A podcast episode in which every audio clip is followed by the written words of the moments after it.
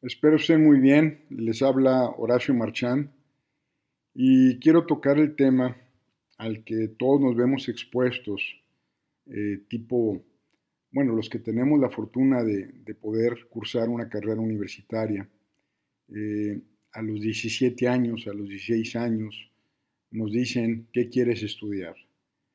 Y pues es muy difícil, esa pregunta a esa edad me parece injusta, que te condenen para toda tu vida eh, haciéndote una pregunta apenas a esos tiernitos años de a qué te quieres dedicar a todo el, en todo el resto de tu vida, ¿no?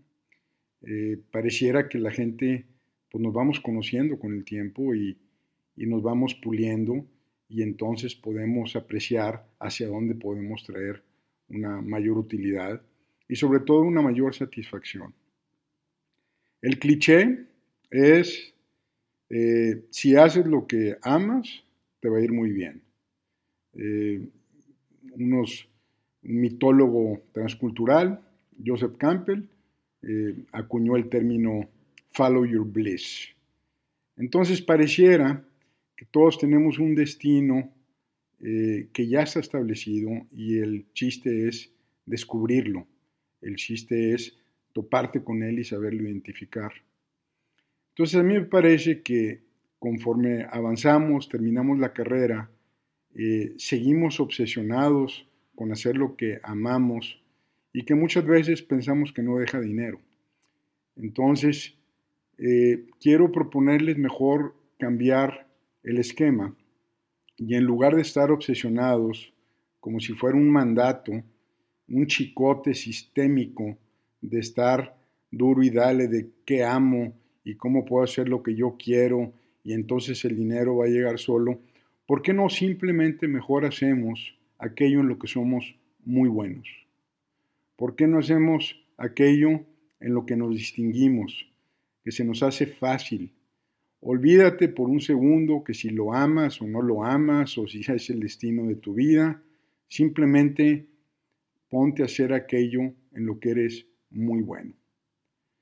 Estoy seguro que si te dedicas a hacer lo que eres bueno, eh, a rato lo vas a acabar amando. Eh, el mundo eh, está formado por personalidades con diferentes características y tenemos ciertos dones naturales que el mundo a veces por reclama, pide y, quizás espera de que demos lo mejor de lo que nosotros podemos dar.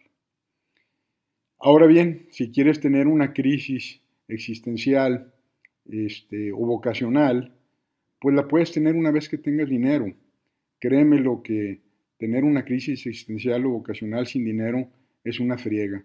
Entonces, eh, mejor arráncate, enfócate en lo que eres bueno, date permiso de fluir con eso y arma, sé robusto, aporta y tendrás tiempo de incluir otros elementos en tu vida. Pero por lo pronto decide y enfócate aquello que eres bueno para empezar. Que tenga un buen día, me despido.